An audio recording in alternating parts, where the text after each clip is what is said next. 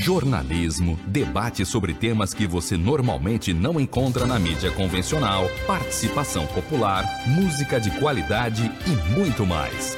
Web Rádio Censura Livre, a voz da classe trabalhadora. Debate Livre. Temas do Brasil e do mundo na visão da classe trabalhadora. A apresentação: Raoni Lucena.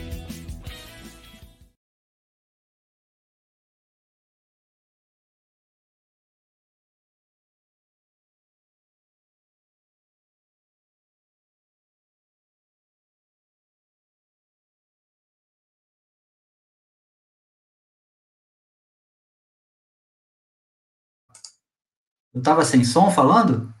Então, boa noite a todos, sejam bem-vindos a mais um programa Debate Livre. Uh, hoje é dia 21 de junho, são 18 horas e 1 minuto. Esse programa vai ao ar ao vivo pelo Facebook e pelo YouTube da Web Rádio Censura Livre. O áudio do programa também fica disponível no Spotify e outros agregadores de podcast. É só procurar lá pela Web Rádio Censura Livre. E, como sempre, pedimos que dê aquela, aquela força, curta a nossa página no Facebook, segue a gente no Instagram, se inscreve no canal do YouTube, que recentemente alcançou aí os mil inscritos, muito obrigado por isso. É, mas quem não se inscreveu, vai lá e se inscreve e ativa o sininho para saber quando tem vídeo novo no canal. E o tema do programa de hoje é a repercussão dos atos contra o governo, os atos que aconteceram aí no dia 19 de junho. A gente vai conversar com Eduardo Reanó Zanata, que é da equipe de comunicação da CSP com Lutas. Lembrando que a Web precisa da sua ajuda para se manter. Se você quiser contribuir com a nossa emissora, você pode transferir ou depositar qualquer valor na nossa conta ou usar a plataforma Apoia-se. Os dados para o depósito e o endereço do Apoia-se estão aqui na descrição desse vídeo, para quem está assistindo é, pelo YouTube e pelo Facebook, também na descrição do, do arquivo aí para quem tá para quem vai acompanhar pelo Spotify também, tá legal? E ao longo da transmissão a gente vai também falar aqui para vocês. É, então vamos chamar o Zanata, que já está na linha com a gente, para conversar aí sobre a repercussão dos atos contra o Bolsonaro, contra o governo. E aí, Eduardo, tudo bem? Boa noite, como é que você está? Boa noite aí, Raoni, boa noite aí a todos os ouvintes e as ouvintes né, do da Web Rádio Censura Livre. Prazer estar aqui de novo, poder bater esse que foi um, uma atividade muito importante na conjuntura do país aí. É, obrigado aí pela, pela sua presença, pela sua disponibilidade. É, primeiramente, queria sua impressão aí sobre esses atos, em relação ao dia 29, se foram maiores ou piores, é, maiores ou menores, na verdade, né? Qual foi o tamanho, a dimensão desses atos? Aí tem muita diferença de avaliação né, da, da imprensa ou dos, dos, organizadores. Bom, Rony, eu acho o seguinte, né? É, particularmente eu participei do ato em Brasília e acompanhei, obviamente, a cobertura no país. O fato é que os atos foram grandes. Esse é um elemento importante, né? É, obviamente, é, sempre entra essa discussão sobre o dimensionamento dos atos, que é uma dificuldade, né? A gente não, não, não tem sistema de contagem, por assim dizer, é, eletrônico, coisa que o Vale normalmente é uma previsão baseada um pouco na experiência que a gente tem do movimento, né? É, agora, o que a gente pode afirmar com certeza absoluta, em primeiro lugar, que o envolvimento de mais cidades é, no processo de mobilização ele foi maior.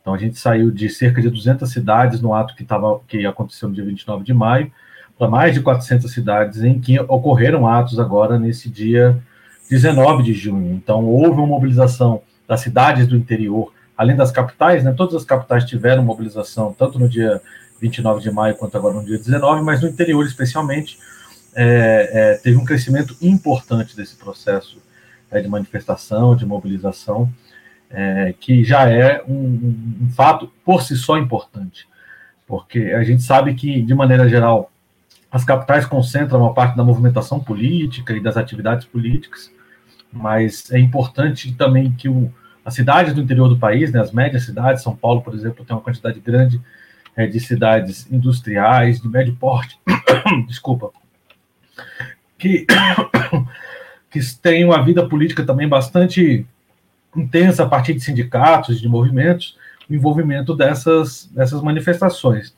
Há uma previsão que está sendo divulgada pela, é, pelos levantamentos feitos centralizados, com as estimativas né, que foram centralizadas é, pelo Comitê Nacional Fora Bolsonaro, né, que é a primeira entidade que convocou essas atividades é, no dia, tanto no dia 29 de maio quanto agora no dia 19 de junho, que os atos envolveram cerca de 750 mil pessoas é, no país, é, em todos os processos de manifestação.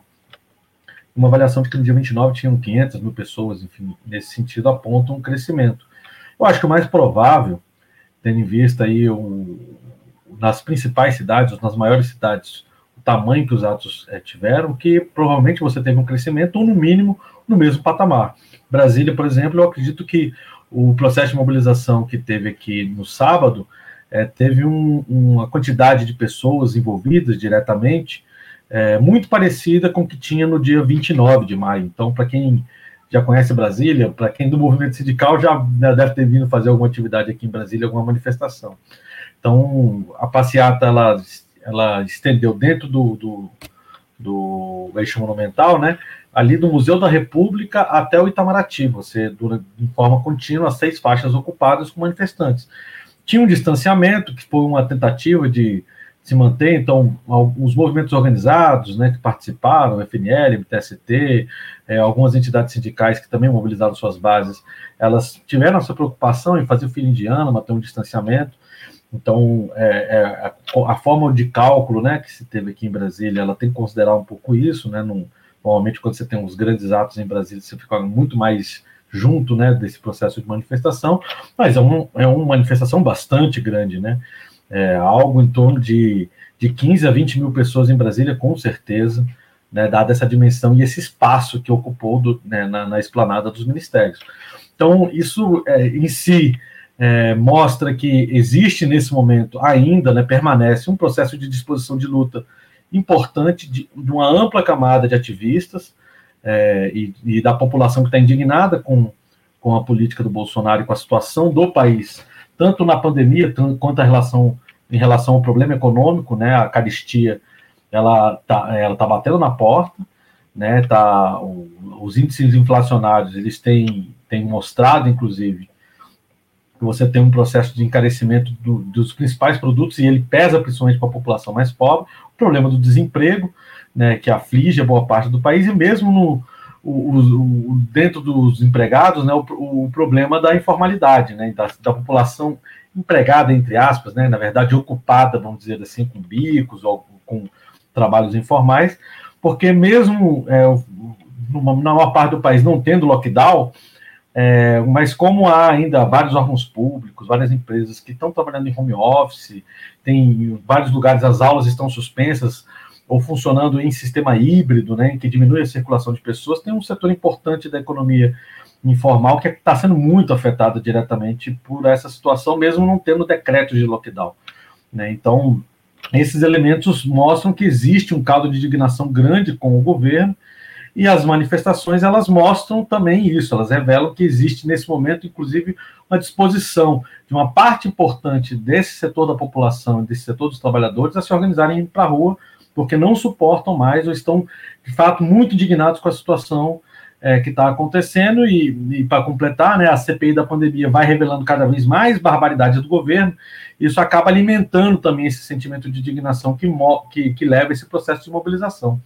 Então, é, é difícil né, a gente estimar se foram maiores ou menores, mas em termos do, da movimentação de mais cidades e de mais setores organizados, ela foi seguramente maior, certo? Então, houve mais categorias sindicais que se envolveram diretamente no debate, movimentos sociais que se movimentaram, que procuraram levar pessoas, e isso se manifestou também no interior do país, em que uma parte importante das cidades do interior do país, das médias cidades, tiveram processo de mobilização. Sim. É, tem um, já tem participação do público aqui. Deixa eu primeiro agradecer o pessoal que está participando aí pelo Facebook, pelo YouTube. Antônio Figueiredo, Carlos Eduardo Alencastro, Deise Alvarenga, obrigado aí pela participação. Yara Ferri também está participando aqui, já deu um, joinha. É, o Carlos Eduardo faz uma pergunta, eu vou colocar aqui na tela. É, ele diz o seguinte: se a terceira onda crescer incontrolável, como avisa Miguel Nicoleles, qual o risco dessa expansão passar a ser atribuída à oposição e não mais só a Bolsonaro. Quer dizer, uh, imagino que ele esteja referindo às manifestações, né, de uh, ser atribuído que as manifestações são as responsáveis pela proliferação do vírus. Olha, essa é uma disputa. Na prática, na prática, você tem, já tem a economia funcionando. Essas manifestações elas acontecem é, a cada 15 dias, movimentam pessoas em espaços abertos, com, com orientação clara para que usem máscaras e manter o distanciamento social.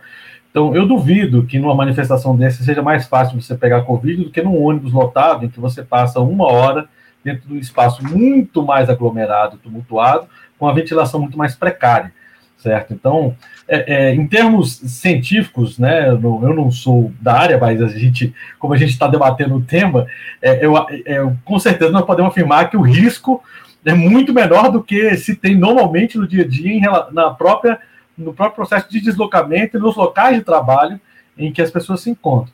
Agora, na disputa de narrativa, o Bolsonaro já procura levar essa discussão. Então, é, ele já manifestou hoje né, aquela, aquela barbaridade que é aquele cercadinho de apoiadores deles, com aquele monte de, de empresas e de figuras midiáticas da, da, da, da internet, né, do, dos youtubers, os, os, os, influencers né, do Bolsonaro, que adoram divulgar, são as principais disseminadores dos fake, dos, das fake news, né?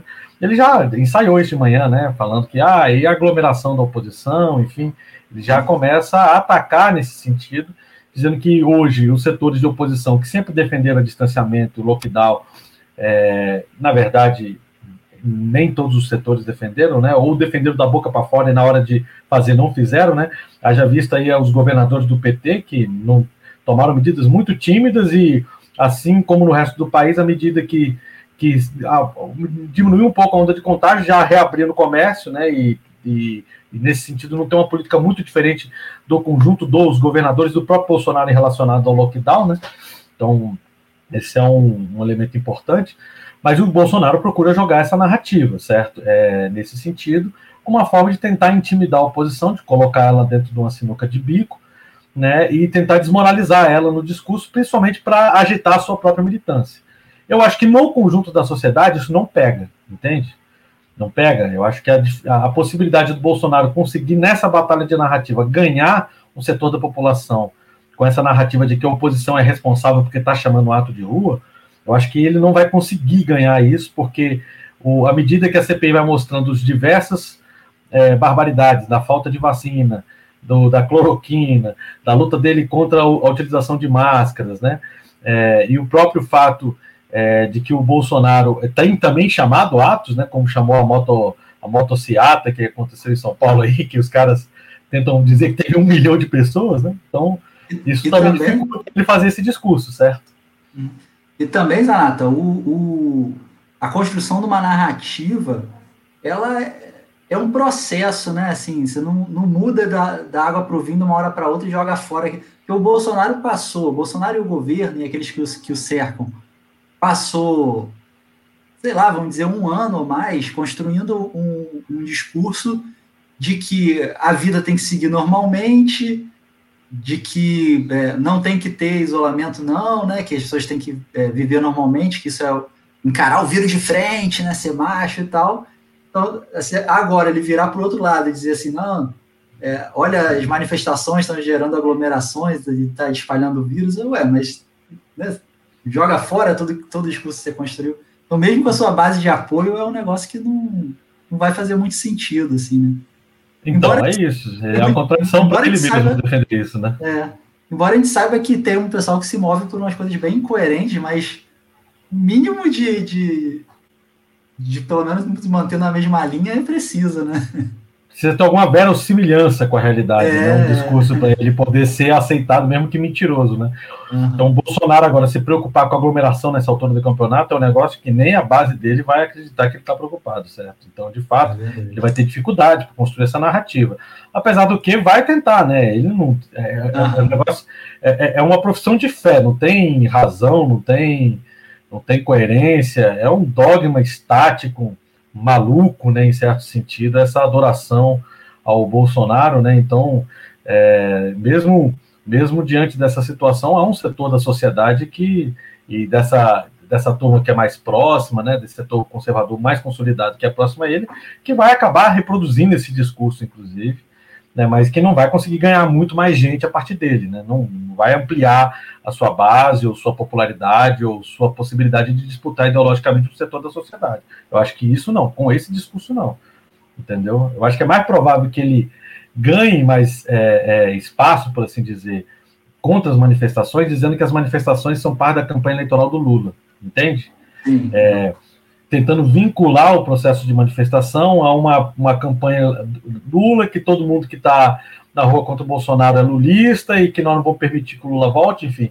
Eu acho que isso é mais provável que emplaque num setor né, da população para afastar dos processos de manifestação, né, e, e até mesmo é, do, do, desse sentimento de oposição ao governo, né, do que do que do que diretamente esse discurso sobre a, culpa da oposição por estar tá, tá criando aglomeração, entendeu?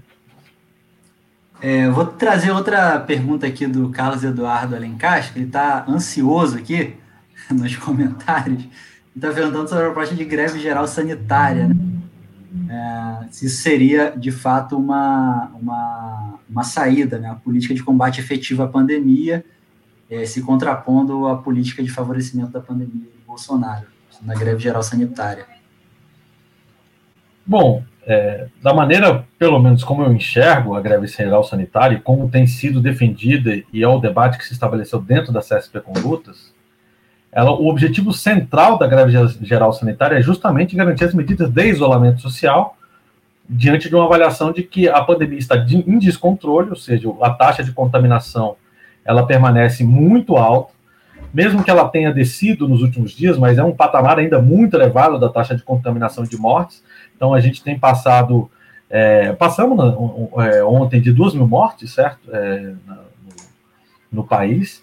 Então você tem ainda um, um, quadro de descontrole da pandemia que a, a, as medidas de isolamento social é, que são necessárias serem tomadas, elas, elas não podem ser adiadas, certo? Elas, elas têm que ser aplicadas da forma mais imediata possível, como medida necessária diante de um fato concreto, que você não tem ainda um processo de vacinação é, que permita você organizar um processo de reabertura ou de retomada, né? Você, hoje nós não, não chegamos nem a 15% ainda da população brasileira que está com as duas doses é, da vacina, né?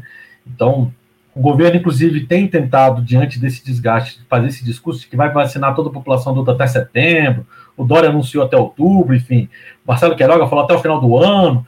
Mas é, hoje por hoje, a gente já já já está perto de, de, de iniciar uma, uma, terceira onda de contágios. Né? Você tem ainda um número muito alto de mortes por dia. E é, se não fosse a política negacionista do Bolsonaro, inclusive dos governadores, certo? Que nessa política de garantir o funcionamento da economia estão mandando a população para o abate, certo?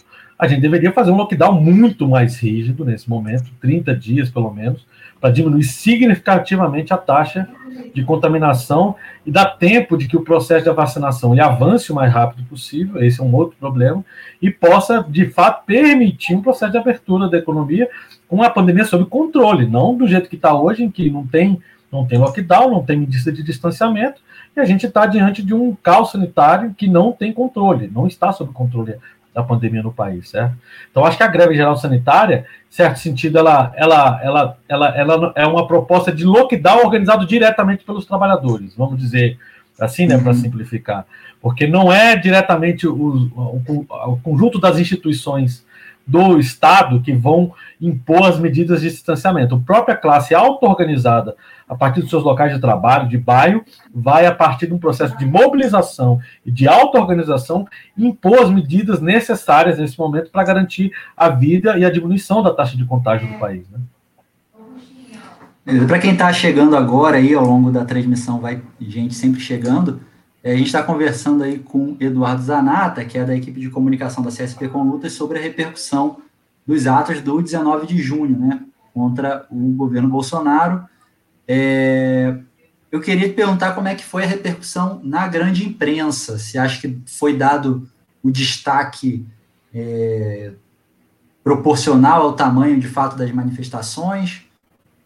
Olha, isso é um, uma coisa muito importante, né? Porque no dia 29 de maio foi bastante significativo e perceptível que foi uma atividade no sábado, né? E os principais jornais têm como seus as suas publicações são diárias, mas normalmente os, os jornais mais vendidos, né, de circulação impressa, normalmente são as edições de domingo, né, que dedicam especiais e quantidade maior, elas particularmente, tirando a Folha de São Paulo, deram pouquíssima é, repercussão ou dedicaram pouquíssimo espaço aos atos no Brasil. Nesse dia 19, eu acho que já teve uma mudança importante. Por um elemento, inclusive, da realidade, é, que é o fato que a gente chegou a 500 mil mortes. Né? Então, justamente no sábado, em que estavam marcados os protestos, foi quando se chegou a esse índice, né, esse número redondo, né, a gente tem uma certa, certa mania de, de ligar esses números, mas é um número de uma tragédia monstruosa no país, meio milhão de mortos, né, é, che chegou na mesma data. Então isso, inclusive, como levou, é, como isso, como esse fato em si, ele tem uma repercussão muito grande diante da situação da pandemia no país. Você tinha uma série de atos marcados.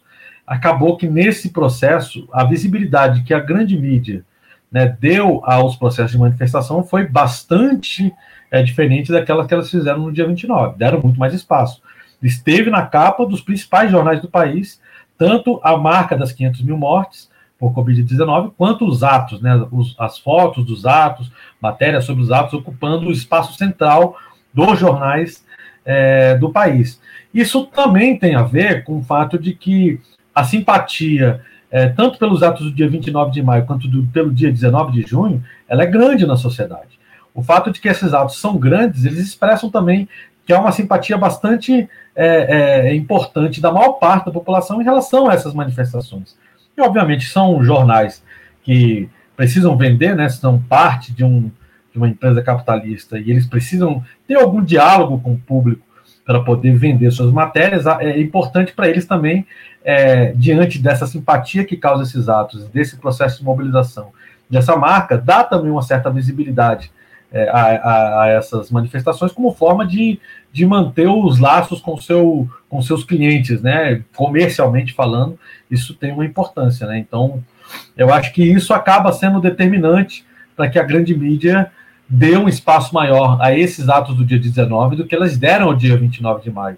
Tanto o fato de que você tem um número maior de organizações envolvidas, de cidades, aumenta a simpatia popular por essas, por, por, por essas mobilizações, e pelo próprio fato de que ela precisa também ter algum, algum grau de, de, de conexão com o seu público para poder manter. Né? Se você vai falar de um negócio completamente alheio da realidade da população, esses setores não conseguem também chamar atenção, ganhar, vender jornais, né, conseguir cliques né, nas suas reportagens, porque são uma empresa, vivem disso, precisam também, de uma certa maneira, disso. Né? E, mas, em última instância, também, só para concluir, Raoni, uhum. eu acho que expressa um sentimento importante de um setor da burguesia, que mesmo não sendo um setor que chame diretamente a umas manifestações, mas nesse momento vê a necessidade de dar uma visibilidade, porque é um setor que está em oposição ao Bolsonaro, especialmente no que tange à pandemia. Não em relação ao pacote econômico do Guedes, nada disso. Mas, sobretudo no que tange à pandemia, eles veem a necessidade do controle da pandemia. E nesse momento não veio o Bolsonaro com uma política séria nesse sentido. Então, também expressa um pouco dessa, dessa condição dentro do, da própria elite dirigente do país, né, da classe burguesa, é, da necessidade de também tentar pressionar o Bolsonaro para alinhá-lo, para discipliná-lo, né, ou para pressionar o Congresso para que procure tomar medidas para controlar a pandemia, que para eles o objetivo de controlar a pandemia é salvar a economia, certo? Eles têm um setor que já viu, não dá para salvar a economia sem controlar a pandemia, e por isso se opõe ao Bolsonaro, não é porque tem dó da população, que estão preocupados com o número de mortes no país, certo? Mas isso acaba tendo repercussão também nesse sentido. É, eu, eu, ia, eu ia puxar esse, esse tema, acho que você já é, amarrou bem aí, que é, é também parte dessa repercussão é, um pouco maior do que normalmente a, a grande mídia dá para os atos, né? atos que envolvem de fato os movimentos sociais, os setores mais pobres da sociedade, classe trabalhadora, é, é por conta dessa disputa, dessa queda de braço com o governo Bolsonaro, especialmente a Rede Globo, né? Tem uma queda de braço aí do, da Rede Globo com, com o Bolsonaro, principalmente a respeito do, como você falou, da pandemia, né? Do, né, do tratamento dado ou não tratamento dado à pandemia. É, deixa eu ver aqui. É, e na, na esfera política, assim, entre aspas, né, na, na, na nas esferas governamentais, no executivo, no legislativo, é, reação do próprio governo, seus ministros, ou da Câmara dos Deputados, do Senado, teve alguma reação já, já visível até o momento? Alguma repercussão já visível dessas mobilizações? Olha, em termos de, de projetos, certo, do Congresso Nacional, me parece que, inclusive, como tem um, um temor para que para que projetos muito impopulares sejam votados ainda nesse ano e não no ano que vem, que é o ano eleitoral, é, há, nesse sentido, uma pressão muito forte do governo, dos deputados, para que as reformas, por exemplo, a privatização da Eletrobras, que está sendo votada agora, inclusive, é, no Congresso, a PEC 32 da reforma administrativa, é, uma série de outras medidas bastante é, polêmicas e que têm possibilidade de serem bastante populares, é, de voltar esse ano. Então, nesse sentido, é, não, não existe uma movimentação nesse momento no Congresso Nacional muito expressiva na mudança do, da hierarquia dos projetos que eles estão colocando em votação. Então, não à toa, hoje está sendo votada a privatização da Eletrobras, que foi aprovada no Senado na quinta-feira com uma margem bem estreita de votos, certo? Teve uma, uma divisão importante, dentro, inclusive, dos senadores, é, sobre a privatização da Eletrobras, que tem um setor da indústria, principalmente, está muito preocupado com, reper, com, a repercussão da privatização da Eletrobras no, no, aumento da tarifa de energia e das isenções que um setor importante da indústria tem, ou das taxas é, subsidiadas que esse setor paga pela energia, pela energia elétrica, certo? Então, é, isso acabou sendo levando esse, essa situação. Então, assim, eu acho que nesse momento, em termos da pauta do Congresso Nacional, é, não tem uma mudança significativa. Tem uma mudança principalmente no que tange a vacina. Por exemplo, não é à toa que nessa semana o Senado vai tentar aprovar o projeto de lei que permite a reconversão das, dos laboratórios e das fábricas é, de vacina destinadas a, a, aos animais. Né? No Brasil, o setor agropecuário tem um peso na economia muito forte. Você tem 30 é, fábricas de vacina é, para animais, principalmente para, gado, né? contra a febre aftosa, enfim. Então, é, já foi, vai ser aprovada uma lei que vai permitir a reconversão, cumprindo os parâmetros da ANS, para que essas, essas, essas indústrias possam produzir também é, vacinas no país. Né, de maneira que, para tentar aumentar um pouco a produção de vacina é, é dentro do território e acelerar o processo de vacinação. Nesse sentido, há uma resposta do Congresso que não vem agora, é uma resposta que vem desde o começo desse ano, porque, nesse sentido, o Bolsonaro, mesmo o Centrão sendo muito ganho, comprado diretamente pelo governo, é um setor que sempre se, se, se, se, se estranhou com o Bolsonaro em relação a essa política dele em relação à vacinação, que esse setor vê como uma necessidade nesse momento para controlar a pandemia, nesse sentido, salvar os seus negócios, né, ou tentar melhorar o ambiente de negócios, como eles gostam de, é, de dizer. Então, nesse sentido, tem mas não é novo. Talvez esse processo se acelere, porque como o processo de vacinação ainda é o grande gargalo é, do país, né, que não, a, não consegue ainda é, acelerar esse processo ou produzir vacinas em quantidades suficientes para fazer, um, fazer uma vacinação rápida da população, isso pode sim afetar. Em relação às pautas econômicas da, da política de reformas do Guedes, não há nesse momento uma inflexão no Congresso é, clara sobre isso. Ele mantém, o Arthur Lira especialmente, né, é, tem mantido um calendário bastante duro de votar as principais reformas é, que, o, que o governo está propondo ainda nesse ano. Né? Então, a privatização dos Correios, a privatização da Eletrobras, a reforma administrativa, né, ele, eles, eles, estão correndo bastante é, com esse processo, a reforma tributária, né, que já foi feito um pacto aí sobre a divisão do, do, processo de votação, né? Então, a parte inconstitucional da reforma tributária vai ser votada primeiramente pela Câmara, a parte constitucional, né, as emendas constitucionais votadas pelo Senado, e há uma expectativa, inclusive, nessa semana, para que o governo apresente o projeto de lei para mudança sobre o, o, o, imposto de renda para pessoas físicas e jurídicas. Né? Então, é, o governo vai procurar nesse sentido e, e, há um consenso no parlamento sobre a necessidade de fazer essas reformas. É, se o processo de mobilização aumentar, ou ele ganhar outros contornos, se, se desencadear, por exemplo, por dia de greve, um processo de mobilização mais expressivo nesse sentido, com a paralisação de alguns setores importantes da economia, isso eu acho que tem alguma chance, diante da fragilidade do governo e da pressão que existe sobre o Congresso Nacional, de fazer com que o Congresso comece a responder e tentar dar respostas a esses setores.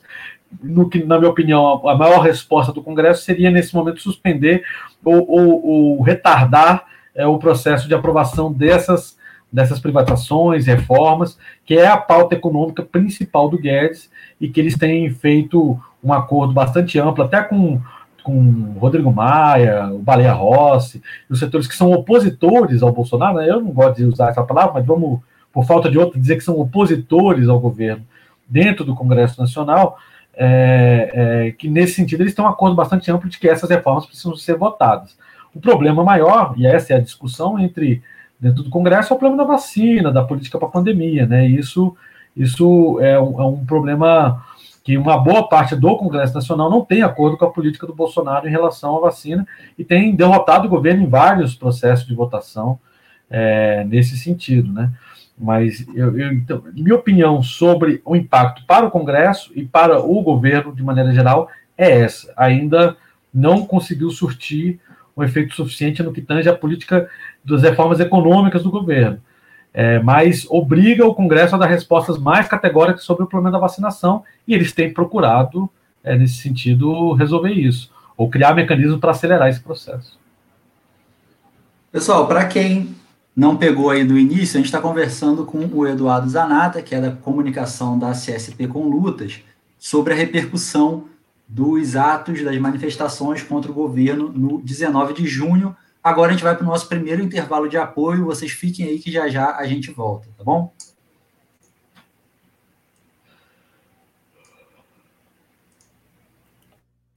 Para manter o projeto da Web Rádio Censura Livre, buscamos apoio financeiro mensal ou doações regulares dos ouvintes, já que não temos anunciantes, não temos propagandas de empresa e não recebemos recursos de partidos e políticos.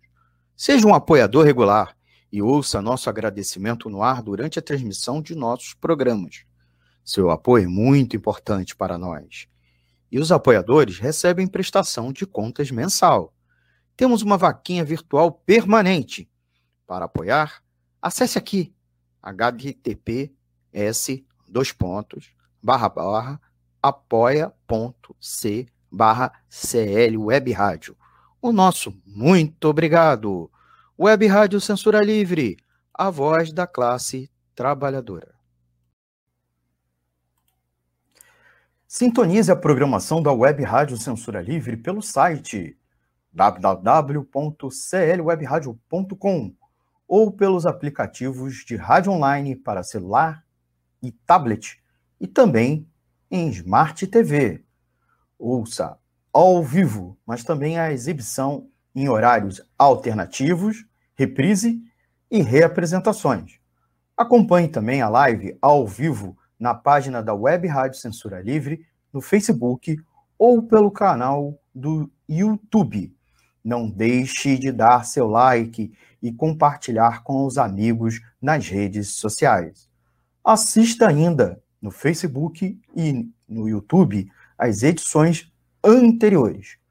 Procure-nos no YouTube em youtube.com barra C barra Censura Livre e se inscreva no canal. Não deixe de clicar no sininho para receber as notificações de novos vídeos. Web Rádio Censura Livre, a voz da classe trabalhadora. Mais de 300 mil mortes. Pais, mães, avós, filhos. O governo federal debocha do nosso sofrimento e boicota a vacina. Ele está sufocando o país com a conivência de políticos e da justiça.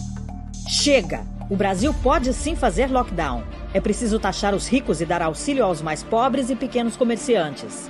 Vacina para todos já. É hora de colocar para fora esse governo. CSP com lutas. Jornalismo, debate sobre temas que você normalmente não encontra na mídia convencional, participação popular, música de qualidade e muito mais. Web Rádio Censura Livre, a voz da classe trabalhadora. Debate Livre. Temas do Brasil e do mundo na visão da classe trabalhadora. A apresentação: Raoni Lucena.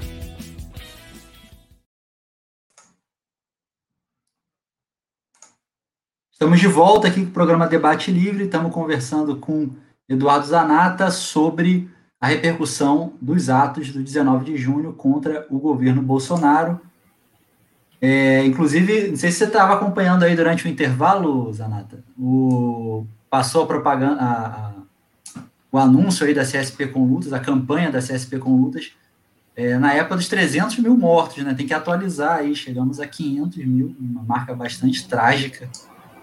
É, e segue e, e, segue o governo, né, com tantas é, com, várias instabilidades, CPI para lá, manifestação para cá, mas é, dos 300 mil quando foi feito aquela aquele anúncio, né, aquela campanha até agora, é, ainda não conseguimos derrubar o governo Bolsonaro. Imagino que essas manifestações estejam apontando um caminho aí para que isso seja possível. É, queria, nesse segundo bloco, começar conversando com você o seguinte, qual que é o saldo organizativo aí dessas, desses novos atos, né? É, a partir daí se construiu algum tipo de organização, seja, seja pela base ou, ou na superestrutura aí das organizações sindicais, políticas. O que tinha era uma, uma reunião é, esporádica aí das centrais sindicais é, se mantém isso? Isso avançou de alguma forma? É, eu acho que essa, esse é um debate que, é, que a gente tem que levar a sério, porque, de fato, é, a possibilidade de conseguir manter os processos de mobilização depende, em última instância, da capacidade de organização da classe para desenvolver esses processos. Né?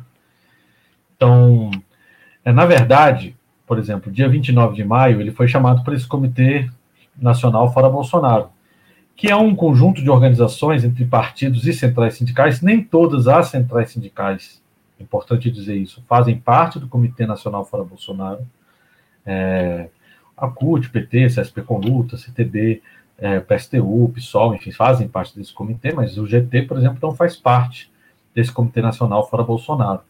E tem um outro espaço de organização, que são é o chamado Fora das Centrais. Você tem, é, no Brasil, 10 centrais sindicais é, estão mais estruturadas, né, e que atuam mais politicamente, que se reúnem nesse, nesse fórum, que não, não é um fórum que surgiu agora com o governo Bolsonaro, ele já é, tem se reunido de forma regular aí há alguns anos, com, tentando construir alguns espaços de unidade de ação é, diante de alguns ataques, né, então, ele, quando a Dilma, por exemplo, lançou as MPs B64 e B65 para mudar o, o a questão do seguro-desemprego, das pensões, né? Já teve ali uma série de iniciativas conjuntas das centrais contra essas medidas provisórias, esse processo, e essa, essas, esse fórum vem se reunindo de forma regular, ainda que em alguns momentos com, com mais frequência e dando respostas políticas é, é, mais é, constantes do que em outros, mas de forma regular. O Comitê Fora Bolsonaro é bem mais recente nesse sentido, ele surge aí no do meio do ano passado, basicamente, né, meio para o final do ano passado, é, como uma alternativa de construir um espaço para organizar algumas atividades em comum com todo o setor de oposição ao governo. O que une, basicamente, todas essas organizações é o fato de que são oposições ao governo, são oposições à política que o governo tem em relação à pandemia, certo? É, então, esse é o elemento que que permite essa unidade nesse espaço, que foi quem chamou dia 29 de maio e que foi quem chamou também esse, esse espaço dia 19 de junho. As centrais sindicais, o fórum das centrais, né, não todas, mas o fórum das centrais não teve acordo no dia 29 de maio é, sobre o chamado a essa atividade, não teve acordo. Porque, basicamente, algumas centrais não, não tinham acordo, ele funciona por consenso, esse fórum não, não saiu um chamado conjunto. Apesar do que as, a, tanto a CUT, quanto a CTB, quanto a CSP Colutos, intersindical chamaram, convocaram e participaram desses atos. Nesse dia 19 teve uma mudança, certo? Nesse sentido das centrais sindicais.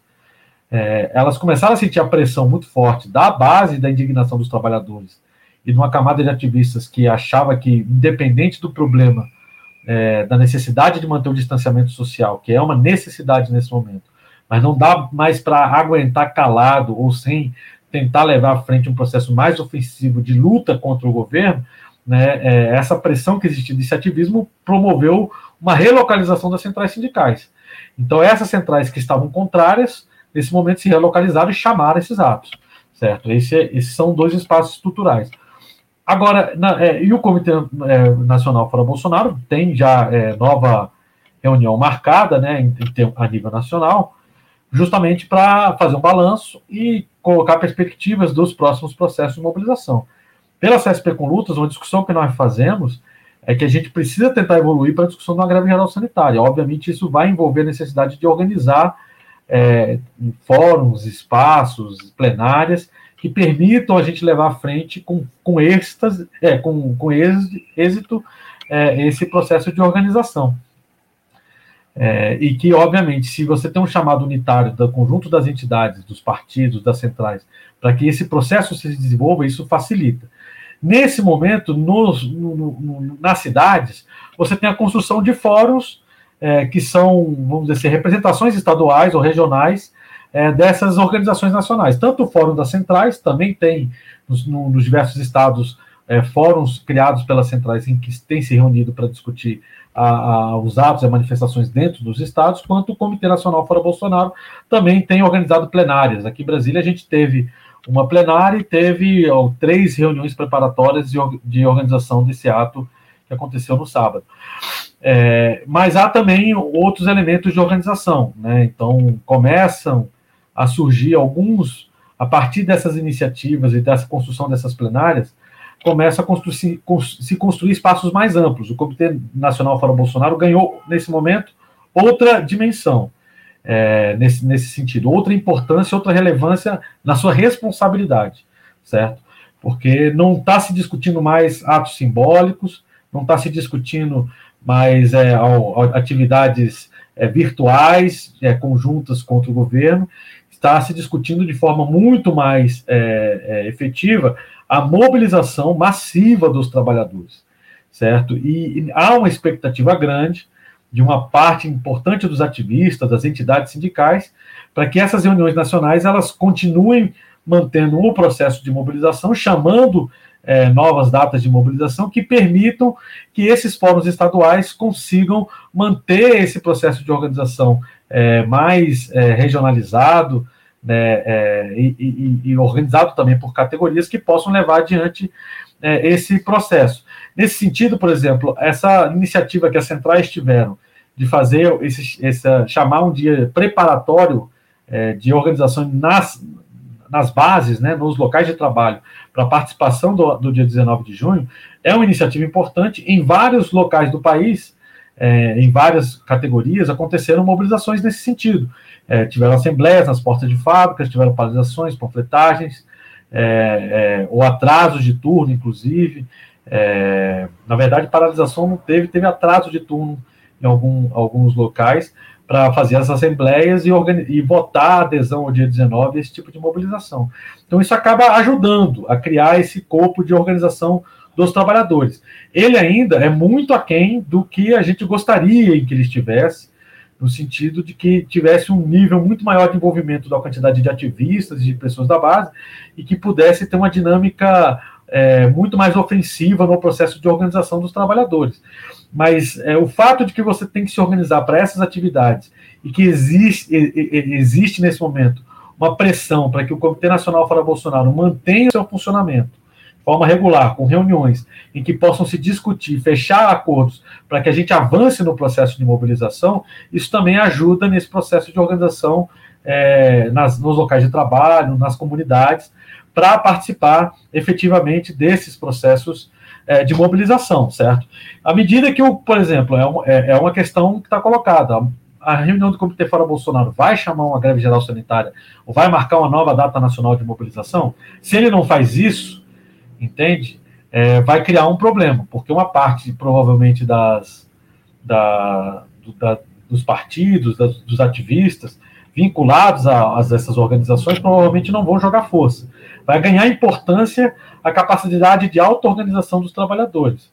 E diante dessa, dessa simpatia que existe de amplas camadas da população fora Bolsonaro, será que esse processo de auto-organização vai conseguir é, superar, pressionar esses setores? É, é, é, uma situação em curso nesse momento.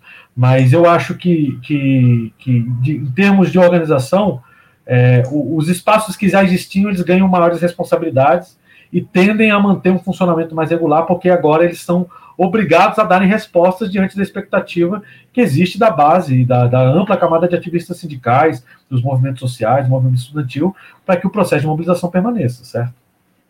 É, ainda sobre esse aspecto organizativo, tem duas, é, duas situações que eu queria conversar com você. Primeiro é o seguinte: me parece que é, se a gente quer que esse processo tome de fato um, uma dimensão, é, vamos chamar assim, de massas, é, que possa botar abaixo o governo, através de manifestações de rua. A referência mais recente que a gente tem, logicamente, é junho de 2013, né? Essa é, é sempre a referência que, que, que, a gente tem nas conversas, algo parecido com aquilo.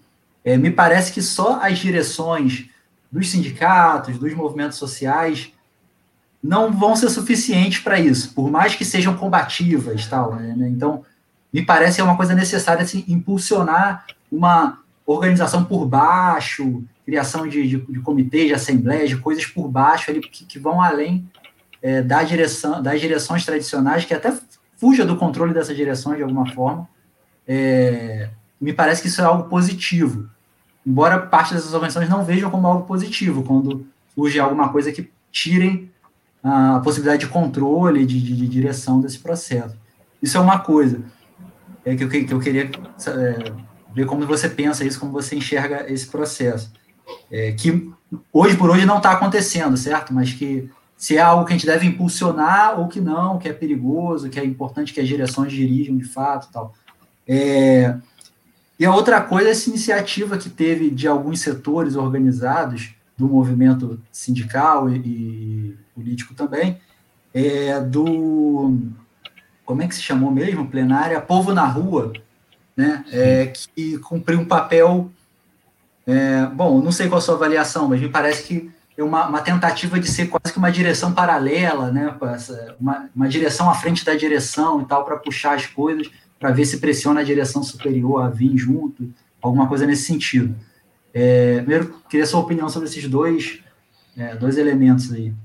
Eu acho o seguinte: primeiro, é, eu acho que a gente tem que ter uma constatação, tem um fato claro para a gente, é que esses processos de mobilização provavelmente eles não ganhariam a, a, proporção que eles ganharam se não tivesse uma, um chamado unitário vindo das principais é, organizações do movimento sindical e dos movimentos sociais, é, tanto no dia 29 quanto no dia 19 de junho. Então, a gente percebeu que existe um grau de espontaneidade grande nos processos de mobilização, mas ele foi destravado, esse processo, por conta desse, desse chamado unitário, entende? Então, isso foi um elemento determinante, porque não existe, nesse momento, e aí você falou bem, não existe, por exemplo, um processo como junho de 2013, em que um processo bastante espontâneo de auto-organização vindo de baixo atropelou todas as entidades e todas as direções, né, num grau de, de organização e de radicalidade muito superior ao que existe hoje, é, na, naquele momento. Mas eu, tem um outro, um, outro, um outro momento também recente que eu acho que é importante lembrar, que é a greve geral de 2017, em que ela foi chamada é, de forma unitária pelas centrais sindicais, e ela foi uma greve geral de fato, né, teve uma paralisação bastante expressiva dos setores de trabalhadores, em boa parte né, do país formaram-se é, comitês para organizar essa greve geral. Né? Então, é, uma iniciativa que veio, vamos dizer assim, de cima, né, tinha uma pressão de baixo, mas iniciativa tomada por cima, teve como consequência um processo de organização de comitês de greve em vários locais, que envolviam várias categorias, com atividades conjuntas, com piquetes conjuntos, com manifestações, enfim, teve nesse sentido um papel muito importante é, esse chamado de cima e a possibilidade que ele deu de que o processo pela base se organizasse. E que, em determinados momentos, tentou, inclusive, ultrapassar os limites dessas direções, que não chamaram uma nova data de greve geral, né, ou, ou procuraram construir é, um outro caminho é, que não passasse por um enfrentamento tão radical contra, naquela época, a reforma da Previdência do Temer, né, mas que não conseguiram avançar muito. Teve processos embrionários, mas que não conseguiram avançar o suficiente para superar essas direções. É, agora, nesse momento, eu acho que fundamental é que a gente organize pela base. Porque nós sabemos, por exemplo, a posição do PT, para ser bem claro, o PT, nessa semana passada, acabou de votar, junto com o Centrão e com Arthur Lira, um projeto de lei sobre improbidade administrativa, cujo objetivo era, inclusive, salvar a pele do próprio Lira, que tem duas condenações é por improbidade administrativa. Entende? Então, é, nós, nós sabemos que essa política eleitoral, né, essa visão de alguns setores que são parte do, do, do, do Comitê Nacional Fora Bolsonaro, que chamaram os processos de mobilização, como o próprio PT, tem uma perspectiva né, de vencer eleitoralmente, para eles não interessa, é, é, nesse momento, é, tirar imediatamente o Bolsonaro, mas eles querem sangrar o governo, em última instância. Né? Então, isso, obviamente, cria um dique que, em algum momento, provavelmente, esse setor vai tentar controlar esse processo de manifestação para que ele não saia muito dos trilhos e não coloque em risco o próprio governo. Não interessa a eles isso. Então, se você tem esse processo de organização pela base, bastante consolidado, com comitês, com os ativistas, é, que tem um grau de, de, de, organização que permita eles desenvolverem atividades é, e tem autoridade política sobre é, setores da classe né, é, e categorias sindicais para poder desenvolver o processo de mobilização, independente das posições das tentativas e manobras das suas direções, que, pode, que podem vacilar nesse processo, obviamente isso é ótimo, isso ajuda no processo de desenvolvimento desta luta é, é que a gente trava nesse momento para derrubar o, o, o, o, governo Bolsonaro. Né? Então, eu acho que é de bom tom isso. Sobre essa plenária Povo na Rua, eu acho que é o seguinte, é um problema que a gente teve aqui em Brasília, por exemplo, a relação com a Frente Brasil Popular e Povo Sem Medo no processo de organização do ato aqui na Esplanada foi bastante conflituoso. Muita disputa de espaço, muita disputa sobre o, o, o comando do ato, né? enfim, sobre o espaço no carro de som, sobre a condução política e a coordenação geral do ato, é, é, e que vários, e a gente teve que organizar aqui, é, junto com outros setores, um bloco para se enfrentar contra essa política que é que na prática queria impor uma hegemonia, um controle do ato e excluir uma parte das organizações que estão convocando e que participaram do ato diretamente do processo de construção e organização dele, certo? Foi conflituoso, conseguimos fazer de forma conjunta, mas foi complicado, certo? Então essa, esse, essa o, povo na rua, acho que acaba sendo um espaço que com, surge em função, inclusive, dessa postura, entende? Que existe não só aqui em Brasília, mas que se manifesta também em outros lugares e também a nível nacional. Me parece que há um problema grande, porque à medida em que eles não deixam claro qual é o caráter da organização e se apresentam de forma muito oportunista é, é, para poder tentar construir é, é esse, se aproveitando desse desgaste é, e que existe em relação a essa política bastante hegemonista, né? O termo que, se, que, eu, vou, que eu vou usar aqui para poder tentar explicar um pouco, de forma sucinta, o que, que é isso. Né? Eles, eles procuram dar vazão a esse processo, mas não apresentam claramente o, é, quais são os seus objetivos. E não constroem um espaço de fato democrático, né? Na plenária, a primeira plenária que eles tentaram fazer depois do dia 29 de maio, umas, várias organizações e ativistas não conseguiram falar simplesmente. Então, um monopólio, como não é um espaço democrático, isso também não atrai, não permite um processo de construção de unidade.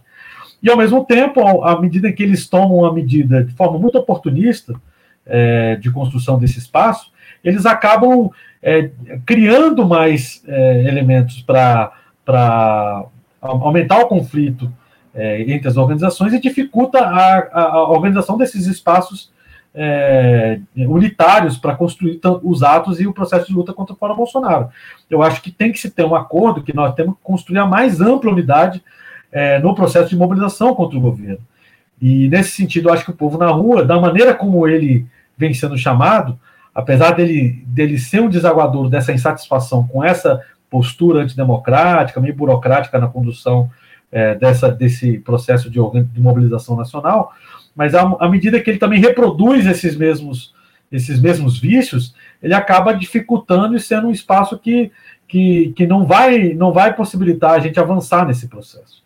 Né? Então, eu acho que tem, isso é uma coisa a se pesar. Eu acho que a gente tem que fazer um esforço político para tentar manter o máximo de unidade. Obviamente que a unidade exige um respeito democrático aos espaços, à construção, respeito às organizações e, e, e nesse sentido, que é um, um processo que está tumultuado, está conflituoso, certo, a nível nacional, e que nesse sentido, se não se resolve, não consegue avançar, eu acho que talvez exija da gente, é, talvez tomar atitudes é, de organizar é, espaços alternativos. Mas eu acho que essa tem que ser uma, tem que ser uma política que, que, que só vamos chamar se se esgotar completamente a possibilidade de construir é, um espaço unitário que possa levar, mesmo com as diferenças políticas que existem, um processo comum de mobilização é, contra o governo, entendeu?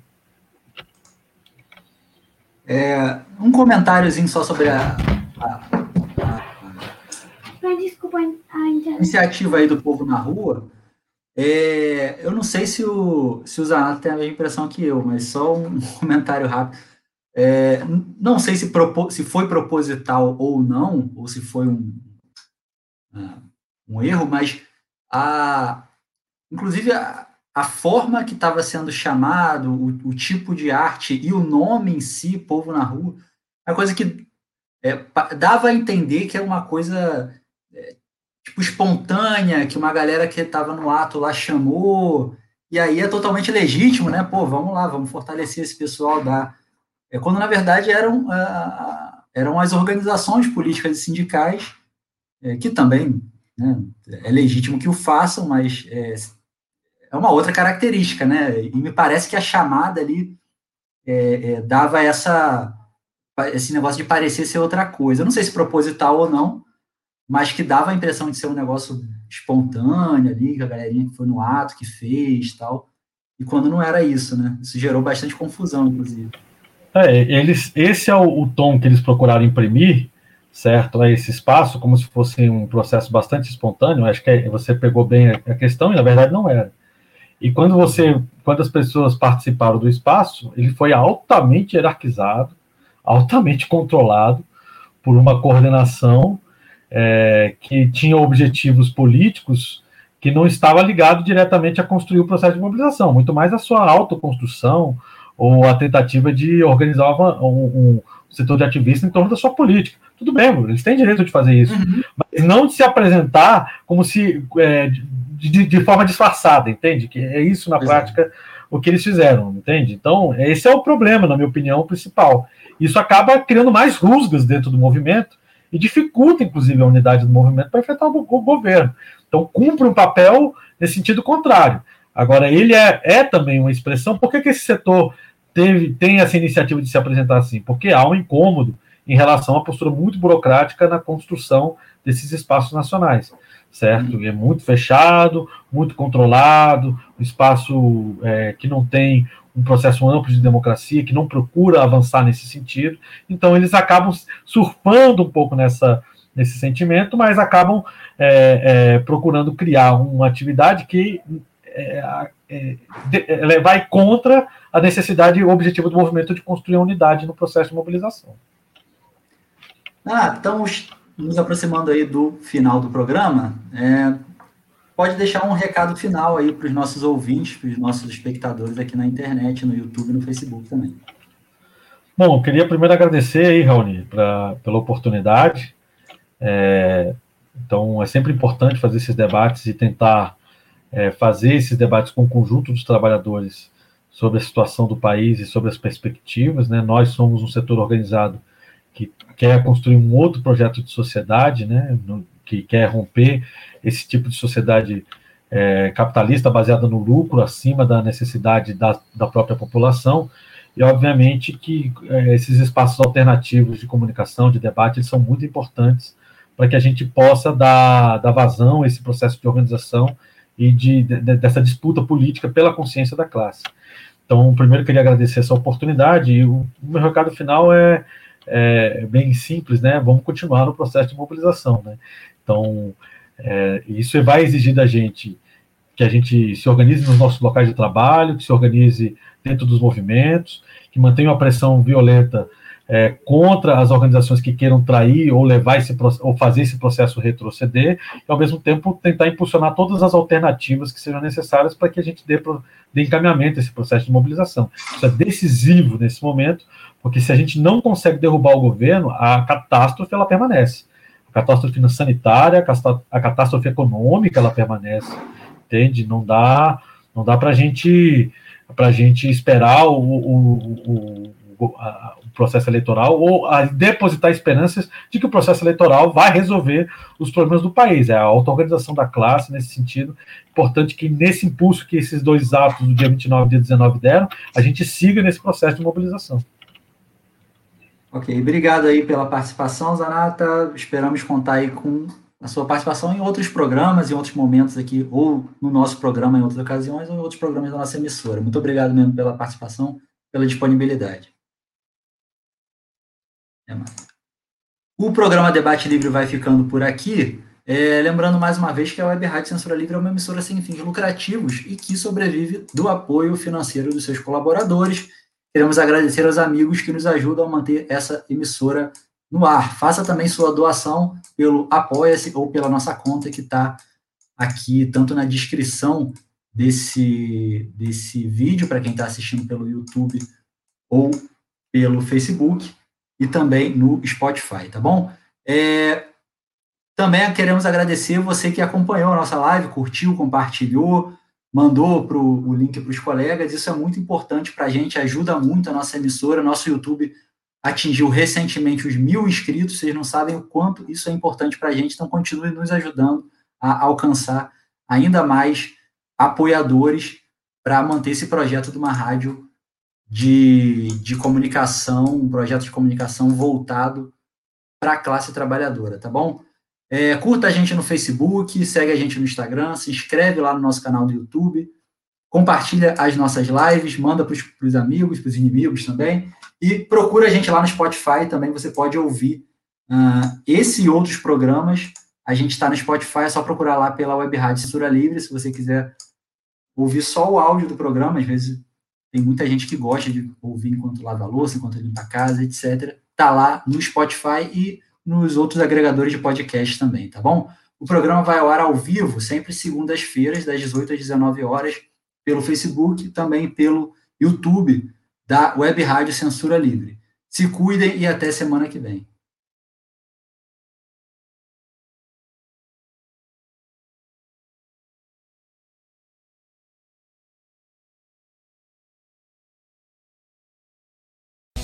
Debate Livre.